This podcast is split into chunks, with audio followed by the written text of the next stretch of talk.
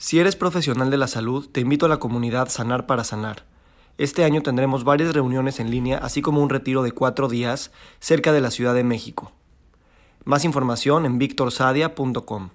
Al cocinar y sobre todo al cocinar para tanta gente, creo que acabas teniendo una responsabilidad muy fuerte, porque tú acabas tomando decisiones que tienen implicaciones sociales, implicaciones políticas, implicaciones incluso de salud. Entonces, hoy en día sí creo que los restaurantes se han vuelto plataformas donde se puede cuestionar esto.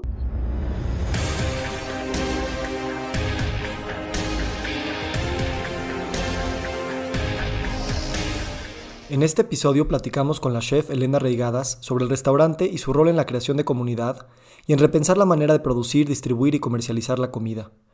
Más que proveer experiencias hedonistas, los cocineros y cocineras nos unen a la tierra y a los productores locales. Nos unen a las estaciones, al clima, a las maneras tradicionales de cultivar y cosechar y a la simbiosis que tenemos con todas las especies del planeta. En ese sentido, al igual que los profesionales de la salud, los cocineros van más allá de su profesión y se vuelven sanadores, educadores y activistas. Tal vez ese es el cambio de paradigma, apropiarnos de los múltiples roles que somos, porque todos nos continúan equilibrando hacia el mismo destino de bienestar que queremos co-crear en este mundo.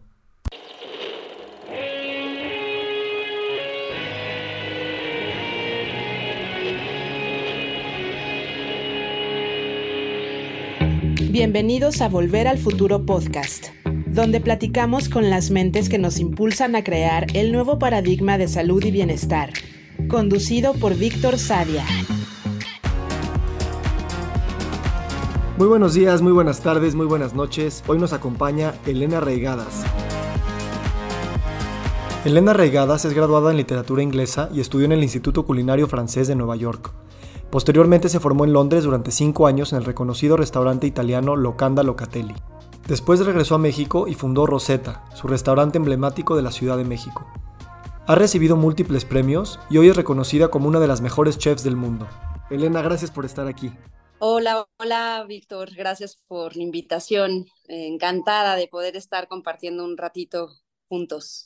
Ah, para empezar la mañana, este, con un buen licuado en las manos. Exacto, mm.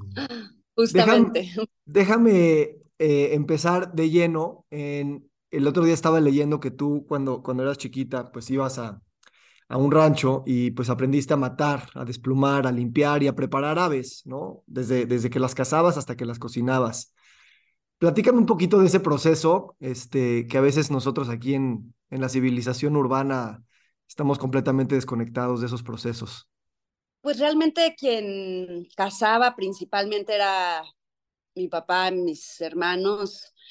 Em, yo, los acompañaba a cazar y si bien sí me enseñó mi papá a, usar y tirar las con un arma, em, más bien donde yo me involucraba era que era desplumar principalmente palomas y patos, em, limpiarlos y luego cocinarlos y luego disfrutarlos.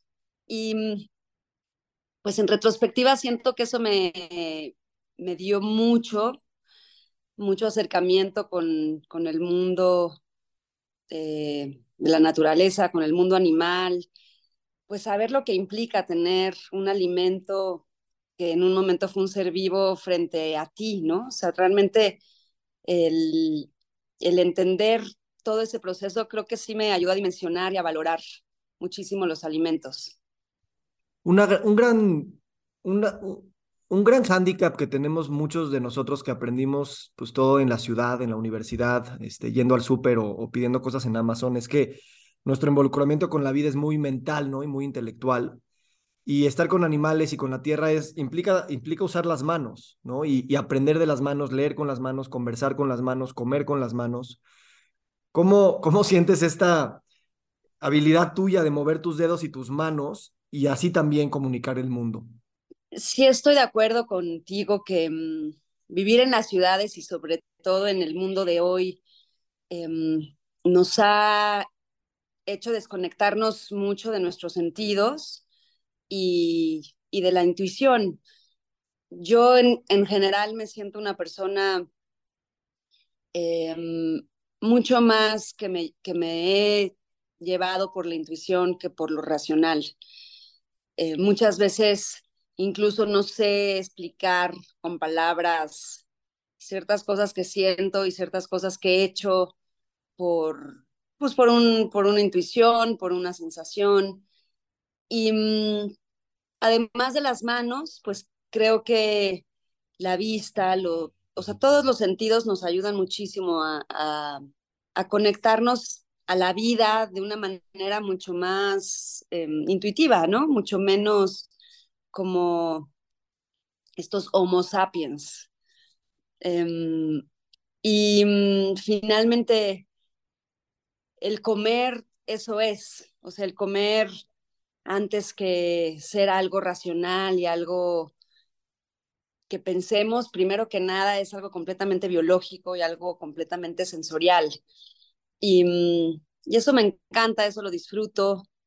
Y sí, obviamente las manos para mí son una herramienta importantísima, pero además de las manos y, bueno, de cocinar y, comer con las manos, creo que es el conjunto de los sentidos lo que nos, nos ayuda muchísimo a estar cerca de la tierra. Si bien eh, eres muy intuitiva, también, o sea, tu carrera es las letras, ¿no? Y, también tiene un grado de intuición el estar metido en un mundo también de, letras y de significados. ¿Cómo, ¿Cómo crees que ponerle letras y palabras a esa intuición eh, le puede ayudar a expandirla y al mismo tiempo también podría ser un límite? Pues creo que efectivamente yo me, yo me formé em, muy cercana a las letras, ¿no? leyendo y escribiendo durante pues toda mi, mi carrera y pero también creo que hay algo muy intuitivo a la hora de leer, obviamente a la hora de escribir, ahí es cuando ya lo racional entra. Em, pero creo que justamente por algo no me quedé en las letras y por algo me fui a la cocina, porque, mm, porque en la cocina sí hay mucho de, de, de intuición y de sensibilidad. Y bueno, pues obviamente son, creo que la combinación de ambas son geniales porque finalmente al dar voz y al poner las cosas en, o las palabras, perdón, los sentimientos o las sensaciones en palabras, pues es más fácil comunicar y es más fácil transmitir. Em, entonces, obviamente, tener esos dos mundos ayuda muchísimo como a expresar lo que uno siente. Em, y, y hoy en día, pues agradezco mucho de haber tenido esa formación de letras, aunque finalmente cocino, sí me ha ayudado a, poderme comunicar mejor. Pero es verdad que en el mundo de hoy, como bien dices, pues se ha dominado mucho más pues lo racional y se ha olvidado y se ha dejado de lado la, la sensibilidad más primaria de los seres humanos. Incluso viviendo en el campo, ¿no? Porque hoy en día a veces pues yo veo gente que vive en el campo, pero está tan conectada de otra manera a, pues al trabajar en un escritorio, o sea, eso no necesariamente te arraiga, ¿no? Y de la misma manera, creo que a veces estando en la ciudad puedes estar conectado a de una manera eh, sensible también.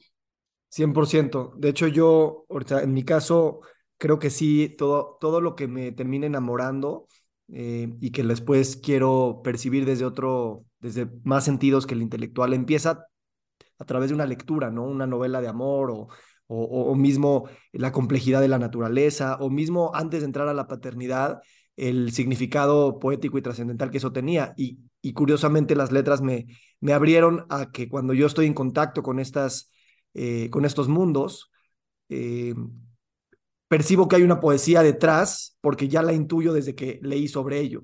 Y entonces me trato de involucrar más allá de las palabras, ¿no? Y, y el otro día entrevistaba a, a, un cuate que se llama Reginaldo y él es un, pues un, agricultor que nació en Guatemala y que pues sus papás y su comunidad no sabían ni leer ni escribir, ¿no? Entonces nosotros siempre eso lo vemos como algo que, pues, pues no, pues si no sabes leer y escribir no, no eres humano, ¿no?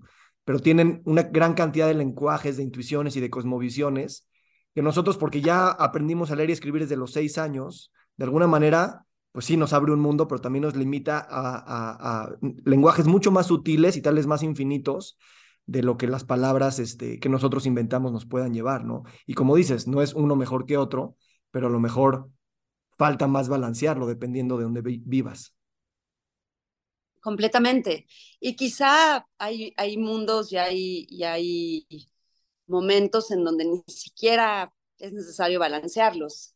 ¿no? Como el ejemplo que estás dando, o sea, seguramente em, este señor tiene un conocimiento y una sensibilidad hacia, hacia la naturaleza que no le hace ninguna falta saber leer y escribir. Realmente yo sí creo mucho en que hay muchísimas maneras de, de, pues de percibir el mundo y que la inteligencia, como hemos denominado, no es nada más eh, la escuela y las letras y, lo racional.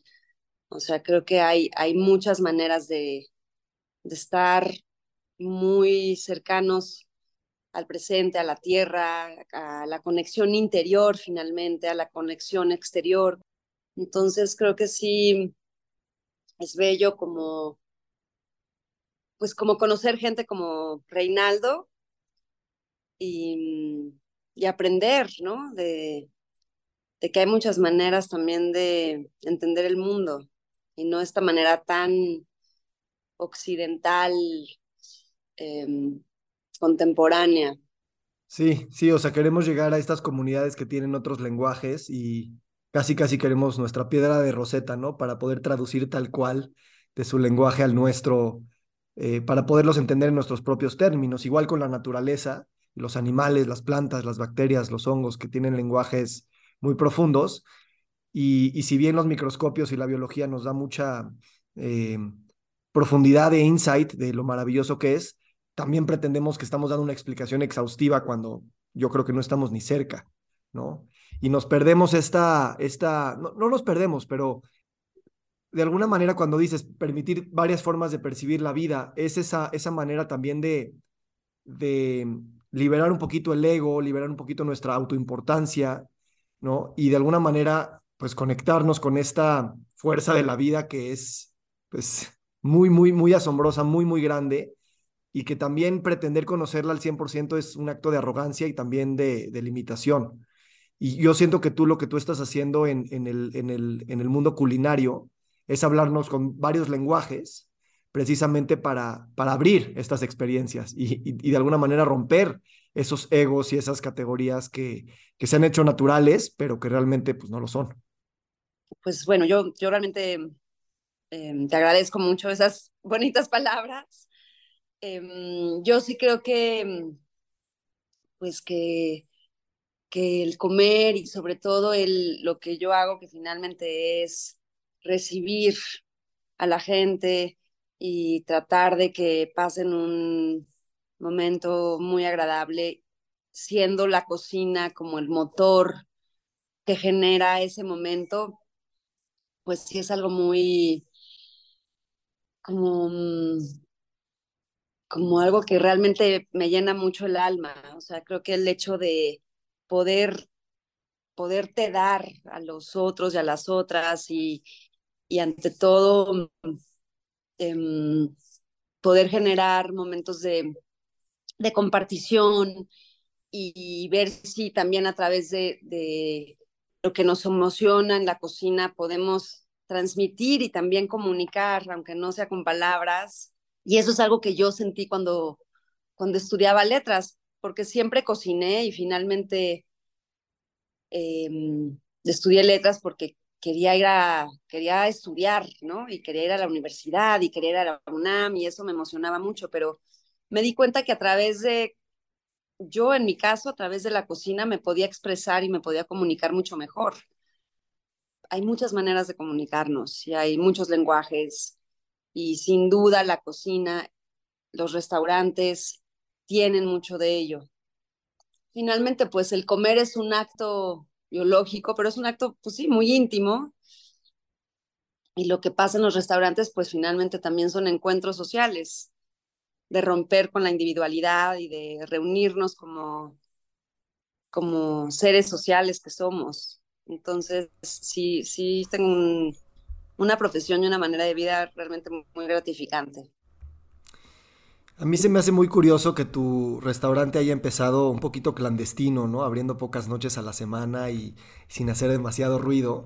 Porque también así empiezan los experimentos, tanto personales como colectivos, de, pues, vamos a llamarle de transformación o simplemente de, salirse un poquito de las normas para poder eh, repensar la razón por la cual hacemos las cosas. Y para mí, como bien introduces en tus cuadernos, cuando dices que pues que el restaurante siempre lo vemos como, como algo para dar placer eh, y que los cocineros pues de alguna manera siempre pues queremos dar eso, ¿no? Pero al mismo tiempo pues tenemos que ir más allá de la función hedonista, ¿no?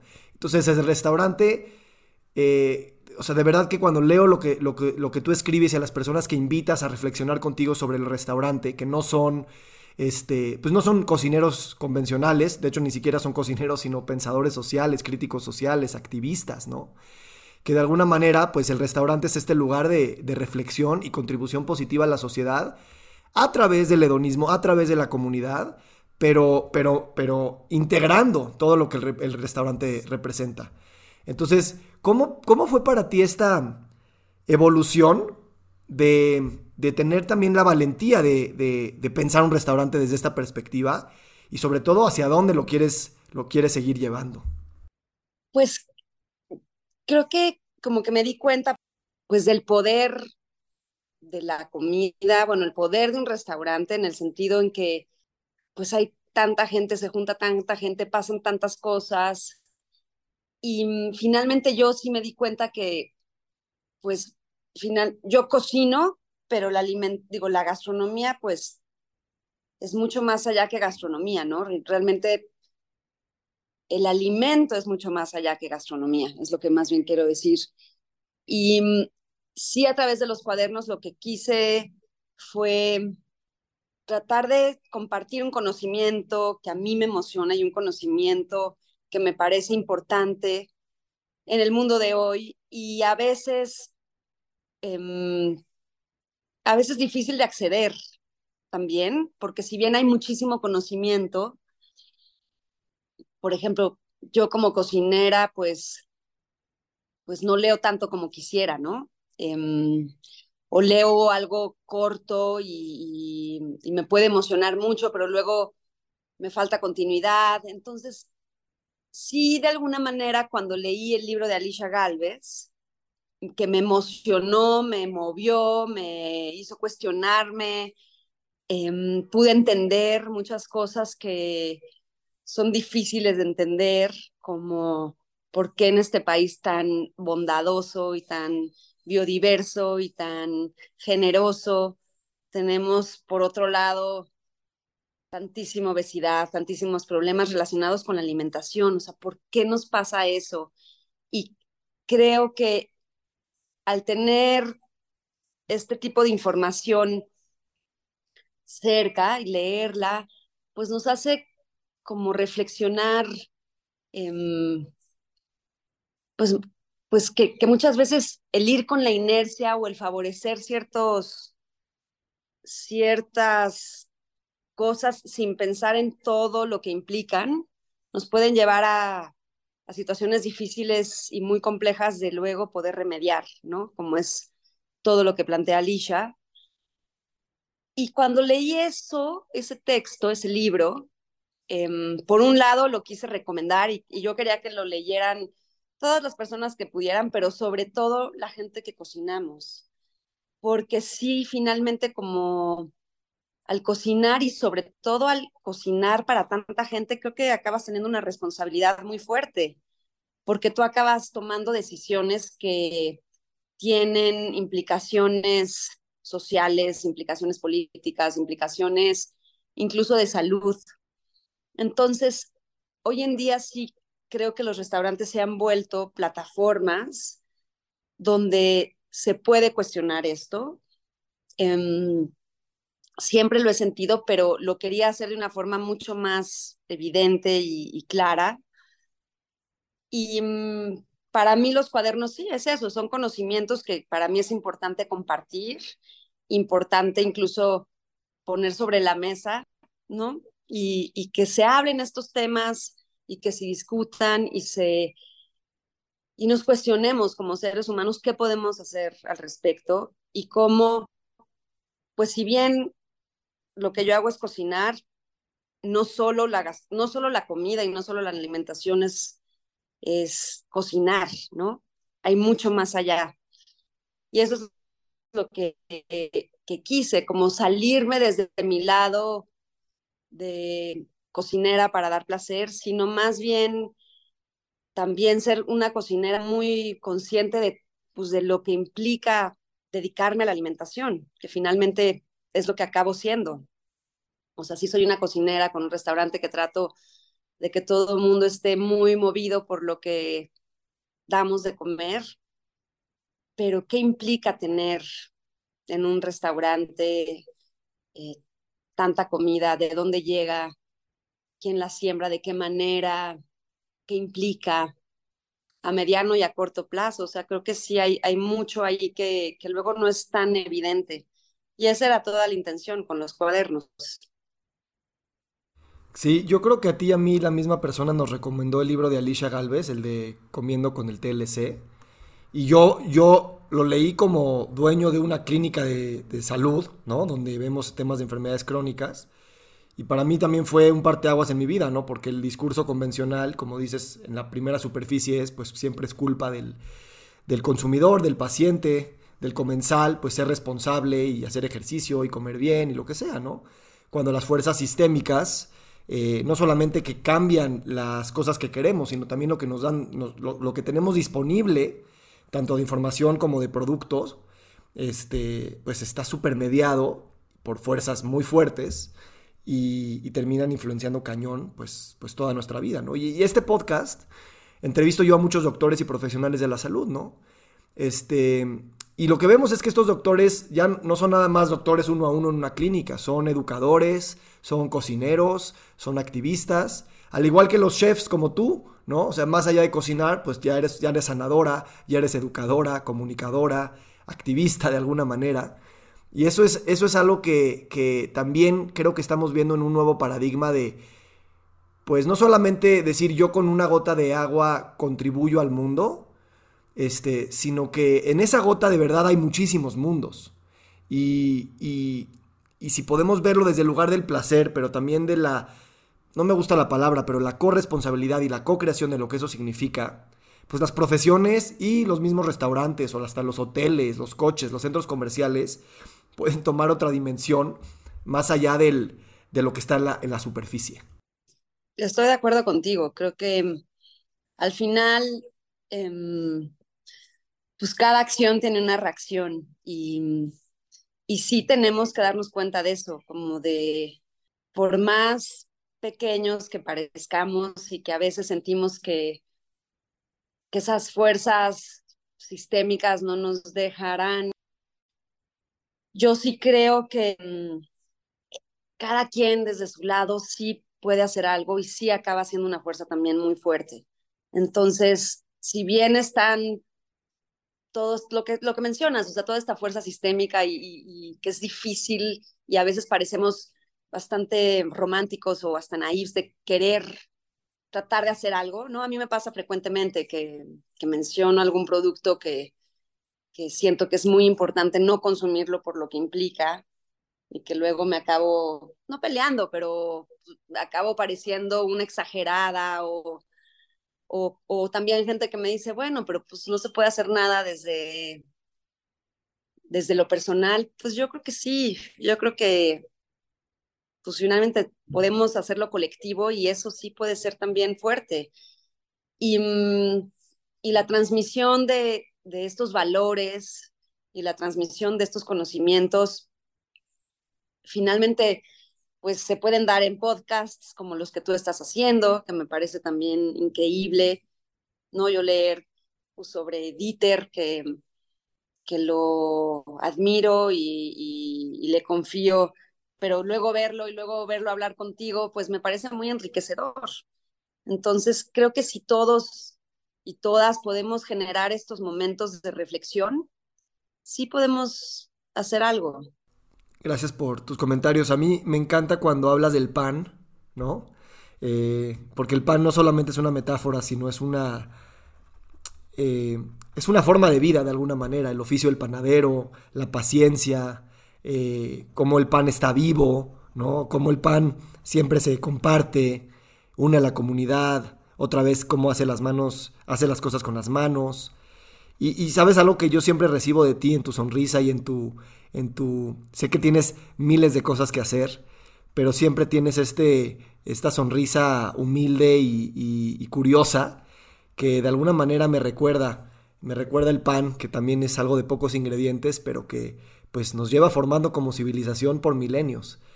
Eh, ¿cómo, ¿cómo, para ti esta reflexión del pan eh, de alguna manera este, eh, unifica todo esto que venimos hablando y con la misma cosa que llevamos haciendo por tanto tiempo también nos puede bien pensada y bien significada, pues nos puede mantener aquí también por mucho tiempo más. Pues sí, realmente para mí el pan es em, pues uno de los alimentos, o digamos, el, el, más que un alimento, bueno, obviamente es un alimento, pero es pues de los de los alimentos sí más importantes que tenemos como civilización. Cada civilización con su cereal em, que le tocó tener en su territorio, ¿no? Nosotros en Mesoamérica con el maíz, Europa con el trigo, con el arroz, en África con el, con el mijo. O sea, me gusta mucho la idea de, de ver que todo el territorio que habitamos tiene una relación directa con el pan a través de el cereal que crece en su territorio y cómo, pues siendo solo el cereal, agua y la cocción del, del, fuego, logramos un alimento que es lo que nos ha mantenido a lo largo de la civilización. Y mm, siento que es muy bello, como bien dices, los pocos ingredientes que, que conforman un pan, pero al mismo tiempo la fuerza simbólica que tiene el pan, porque es algo que se comparte, es algo que está al centro de la mesa, es algo que, que acompaña el resto de los alimentos. Y, mm, y a mí hacer pan es de las cosas que más satisfacción me da, desde usar las manos, pero también oler cuando cuando la levadura ya está lista, ver cómo crece, tocar, em, entender qué pasa en el mundo exterior, ¿no? A, a, nivel climatológico para ver si hay que hacer alguna modificación, entender cómo también tiene esa sensibilidad, esa fragilidad y esa relación directa con la naturaleza, pues es, me parece fascinante, o sea, me parece, como bien dices, como un alimento vivo, como un, algo que nos ayuda justo a, a como comenzó el podcast, ¿no? A, a no, no dejarnos nada más guiarnos por la razón, sino más bien por, las, por los sentidos y, y por esta relación tan directa a algo vivo. Entonces, para mí hacer pan es como una lección diaria de, de más allá de las los teléfonos y todas estas relaciones que tenemos hoy en día a través de las pantallas, como antes que nada, lo más elemental, creo que es lo más importante. Y cómo no hay que nunca perder esa relación tan directa con algo tan elemental como, pues como un pan. También se ha vuelto, parece complejo porque nos hemos desconectado de las cosas más elementales, pero realmente sí creo que el pan, yo lo noto, o sea, el pan es algo que, que creo que a todos los seres humanos nos hace feliz de alguna manera. ¿No? Habrá unos o unas personas que, que no coman el pan, pero creo que no es porque no les guste, creo que es por otras, otras ideas o otras decisiones, pero al final el pan eh, sí es uno de los alimentos más, pues más poderosos, yo creo. Sabes, una de las prácticas que siempre en, la autoayuda o mismo en el arte o en los negocios, es, es como hacer tus, tu diario en la mañana, ¿no? Tus morning pages, escribir y ya sabes. Pero escuchándote veo que, que pues tus morning pages son, son amasar la masa, ¿sabes? Y hacer ese pan y, y estar ahí, eh, pues una co-creación diaria y reflexiva sobre, sobre un nuevo día. Y, y, y, especialmente con el pan de masa madre, ¿no? Que tú haces, que es un pan tal vez un poco más caprichoso, un, un, pan este, que no podemos controlar al 100%, que tenemos que dejar a millones de microorganismos hacer su chamba y darles el espacio y el tiempo, y luego no hay un pan igual a otro. Y también nos hace, pues, también explorar esa no estandarización de la vida que, que, que es muy fácil caer, ¿no? En, en, en, en lo repetitivo, en, lo, en, lo, en, lo, en la McDonaldización de la vida. Y de alguna manera este pan es, es al mismo tiempo eh, domado y, domador eh, con esta idea de, pues de, de, sentir una co-creación. ¿Cómo, ¿Cómo, podemos hacer más, pasa, pan, más pan de masa madre? Porque también, o sea, eh, ahí está una reflexión que yo creo que este país tiene muy pendiente y, y, que, y que puede ser un gran vehículo para, pues precisamente hacer todo esto que estamos diciendo. Pues creo que eh, la idea del pan masa madre, que, que coincido contigo en, en cuanto a que es un pan con levaduras finalmente salvajes, ¿no? Y, y en ese sentido puede ser más frágil, pero al mismo tiempo creo que ya que conoces cómo actúa, eh, también hay una relación directa y, y, esa fragilidad se vuelve una fuerza.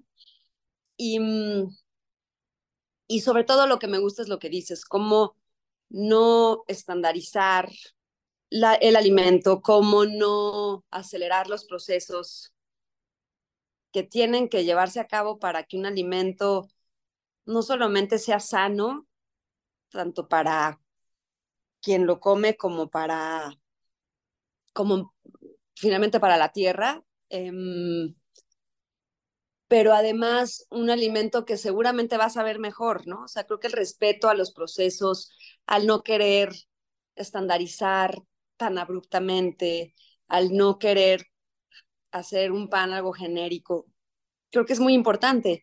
Y creo que eh, hay otros panes que aunque no tengan masa madre, también tienen ese carácter. Este, y creo que, bueno, pues es darnos cuenta que antes que nada lo importante es de dónde vienen los ingredientes con los que hacemos el pan o, bueno, cualquier platillo. Y, la calidad ¿no? de todos estos ingredientes y luego los procesos que le damos. Y cómo eso puede generar un, un alimento que realmente nos alimente en todo el sentido de la palabra. Nos alimente a nivel cuerpo, pero también a nivel eh, sensorial, ¿no? A nivel cómo te sientes. O sea, yo me doy cuenta, o mucha gente que me dice, no, yo no como pan porque me infla y me cae fatal pues estoy de acuerdo si comes algo que yo creo que ni se debería llamar pan, pero yo creo que un pan con buena calidad es de los, es de los platos y de los alimentos más nobles que, que podemos tener.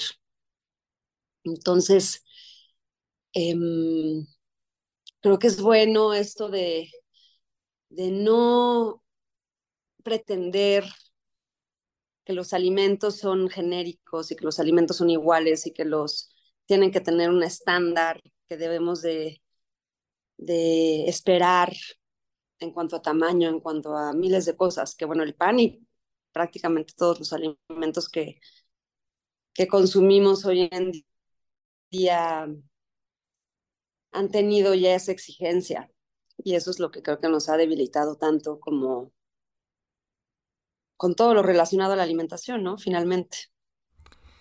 Sí, sí, o sea, suena trivial y a veces hasta romántico pensar que lo que se hace con amor, pues nutre. Pero yo creo que al 100% es así, sea lo que sea que estés cocinando, si lo haces con amor y con, con la reflexión, con, con, tu intención, este, independientemente de los ingredientes, tiene un grado de nutrición este, importante. ¿Tú, tú, ¿Tú cómo sientes que esta energía se puede o no transmitir a través de, el alimento o cualquier otro producto que va a ser consumido o utilizado por alguien más que fue hecho inicialmente con amor? Pues yo soy muy partidaria de, de mm, tener esa relación con los alimentos.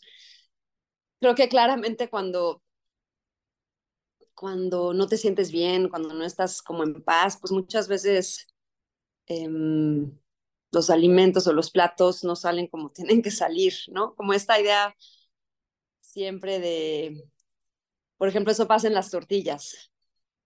Em, siempre se dice que si sabes hacer tortillas, conoces el amor, o, mm, o si no te sube el pastel, es que estás triste, o, mm, o los tamales, ¿no? Hay toda esta, estas ideas que, que si bien, bueno, no, no tienen que ser tan literales, pero sí creo que son metáforas muy, muy bellas y muy ciertas.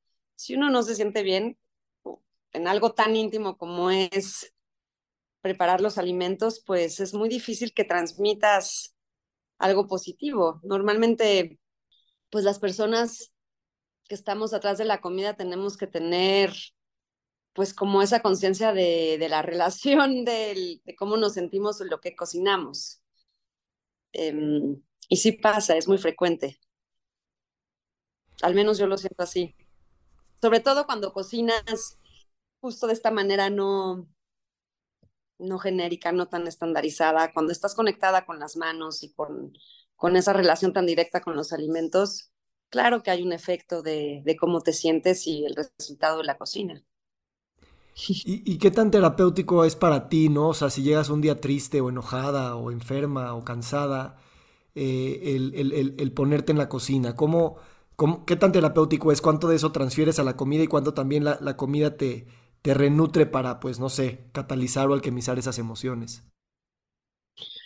Sin duda hay, hay, muchísima relación en la emoción y, y la cocina. Yo, por ejemplo, siento que mm, hacer pan o hacer pasta, que también es muy manual, me tranquiliza mucho, o sea, me da mucha paz. Em, estar en un servicio con mucha gente muy movido me da muchísima energía. Em, entonces creo que cada momento de, de, un restaurante, por ejemplo, te puede dar mucha energía, pero también hay ciertas cosas como sobre todo lo que se hace con las manos, como el pan o, hacer pasta o hacer tamales, es como una terapia como de, de paz, de, de, sentirte como muy tranquilo o tranquila, ¿no? Como que siento que sí, sí, mm, por ejemplo, si yo me siento a veces muy estresada en el servicio, hay momentos en que mejor me salgo y me voy a, a la pasta o a los postres, a cosas más que sé que me bajan de la misma manera, estar en la cocina me da muchísima energía. O sea, en la cocina, en el servicio, ¿no? Con, con lo que implica servir para tanta gente, eso como que sí, me da mucha endorfina. Entonces sí, depende de los momentos y las situaciones. Tú ahora estás, eh, digo, ya eres una estrella global. Me imagino que no te lo hubieras imaginado hace 20 años. Eh, ¿Cómo desde el principio has reflexionado mucho sobre el rol de la cocinera y el rol de la madre, ¿no? Que son, que son, que son cosas difíciles de, no, no voy a decir difíciles de compaginar, pero que, cultural y sistémicamente, pues hay un reto importante ahí. Eh, ¿Qué tiempos ahora tú como madre, como cocinera, como dueña de varios negocios y pues con muchísima proyección, cómo estás pudiendo cocinar esos tiempos y, también darles, darles sus propios este, pues, espacios para que todo se vaya nutriendo de la manera que se tiene que, nutrir. ¿Y cómo, cómo te estás manejando en esos procesos tú? Em, al ser madre y cocinera de forma profesional, pues la verdad, sí, no es fácil. Em, no es fácil porque finalmente la profesión de, de una cocinera como yo, que tiene varios restaurantes, además de una panadería, pues abarcan muchas horas al día y muchos momentos al día, porque pues la panadería es muy temprano, los restaurantes cuando más llenos están son en las noches, en las cenas. Entonces, em, es difícil para mí eh, y ha sido, creo que mi mayor reto, poder estar muy cerca de mis hijas y también poder estar muy cerca de, de lo que hago, que es estar y cuidar los restaurantes.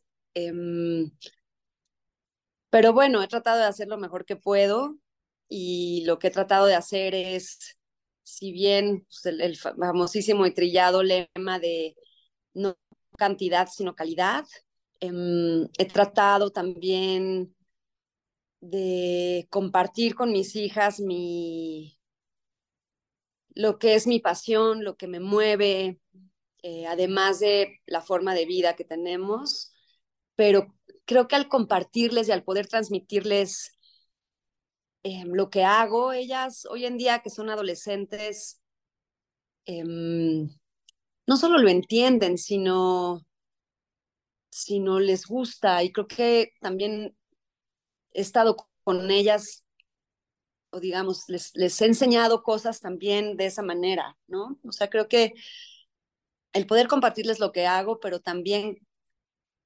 el poder transmitir y que ellas hoy en día vean lo que eso significa, también es una manera de estar, pues de, mm, no quiero decir educar, pero sí de transmitir valores muy importantes. Em, entonces, pues eso es como he tratado de hacer. Vivo muy cerca de donde trabajo, entonces trato de ir y venir y en momentos aunque sí no puedo venir a hablar, tener mucha comunicación, pero creo que el hecho de, de poder transmitirles y compartirles y viajar juntas y mostrarles lo que hago, o sea, muchas veces que me invitan a cocinar, vienen conmigo. Y esa es otra manera también de, formar, ¿no? O sea, yo veo tantas mujeres que, que trabajamos y que, y que a lo mejor no se puede estar tanto tiempo como quisiéramos, pues también es otra manera de formar, desde, desde el ejemplo, desde la dedicación, desde, desde lo que uno realmente cree. Finalmente sí, la transmisión de valores y de educación. ¿Sabes qué es también el, el compartir lo que más amas con las personas que más amas? Sí. Y, y, poner atención en algo que a lo mejor no es, te pongo la atención a ti, sino le ponemos atención a algo que amamos eh, genera también otra dinámica de, de, de complicidad y de co-creación, que a veces a los niños nada más estamos esperando que sean adultos para que entren en ese mundo, pero pues ellos ya están co-creándolo desde, pues de que son niños y, y, y, aunque sea menos tiempo en horas, yo creo que es mucho más profundo en, en significancia y, y, energía generativa para, para su vida y para la misma dinámica de la familia. Estoy de acuerdo. Estoy de acuerdo contigo. Pues Elena, te quiero agradecer porque yo la verdad conocí Rosetta hace mucho tiempo y, entré solamente desde el lugar hedonista, pero ahora que voy y veo tu recetario y veo tus reflexiones y te conozco y conozco un poco de tu entorno, pues sí, sí siento que estoy ahí comiendo, pero también estoy tocando el suelo de México y tocando el alma de, de muchas personas y tocando la mía propia. Y te quiero agradecer porque yo me, conmueve mucho saber que la comida, eh, a diferencia de como por mucho tiempo creí, eh, pues es, es, una, es un rezo, es una meditación, es una, es una danza muy, muy espiritual y, y mucho de eso lo, lo, recibí a través de tus, tus escritos y tus, y tus recetas y te lo quiero agradecer. Ay, pues qué, qué alegría que, que lo sientas así y que lo pueda yo transmitir de esa manera. Finalmente es lo que más, pues lo que más felicidad me da, ¿no? Cuando, cuando se transmite y se tocan otras fibras. Em, entonces, bueno, pues qué, qué alegría, me da muchísimo gusto. Gracias, Víctor. No, gracias a ti y no, no, no tengas duda de esto porque pues realmente creo que sí has puesto un, pues digo, no, no, estoy muy metido en el mundo gastronómico, pero sí has puesto un, un, un, ojo, un ojo diferente, crítico y al mismo tiempo amable y humilde para aceptar la realidad en la que vivimos. Y, no solamente no desistir o volverse sarcástico, sino, sino enfocar en toda la riqueza que hay, ¿no? Porque a veces nada más queremos criticar mostrando lo que no hay y contigo siempre ha sido lo que sí hay y eso es algo que, que nos falta en, general, ¿no? El, mayor agradecimiento y mayor sorpresa y, y no tanto, pues, pues ver el, el, vaso medio vacío. Así es que gracias, gracias, querida. Qué gusto, Víctor. Qué alegría. Pues gracias a ti por invitarme y por darme un momento en tu espacio. Al contrario, espero se repita en frente de un pan y un buen aceite de oliva. Eso sería muy lindo, y estar viéndonos eh, no a través de una pantalla. Mm. Feliz día, Elena. Gracias por todo. Que te vaya muy bien. Gracias, Víctor. Bye, bye. Bye. Nos encantaría recibir tu retroalimentación de estos podcasts para continuar generando contenidos que te sean útiles e interesantes. Si puedes, déjanos un comentario en la página web victorsaadia.com.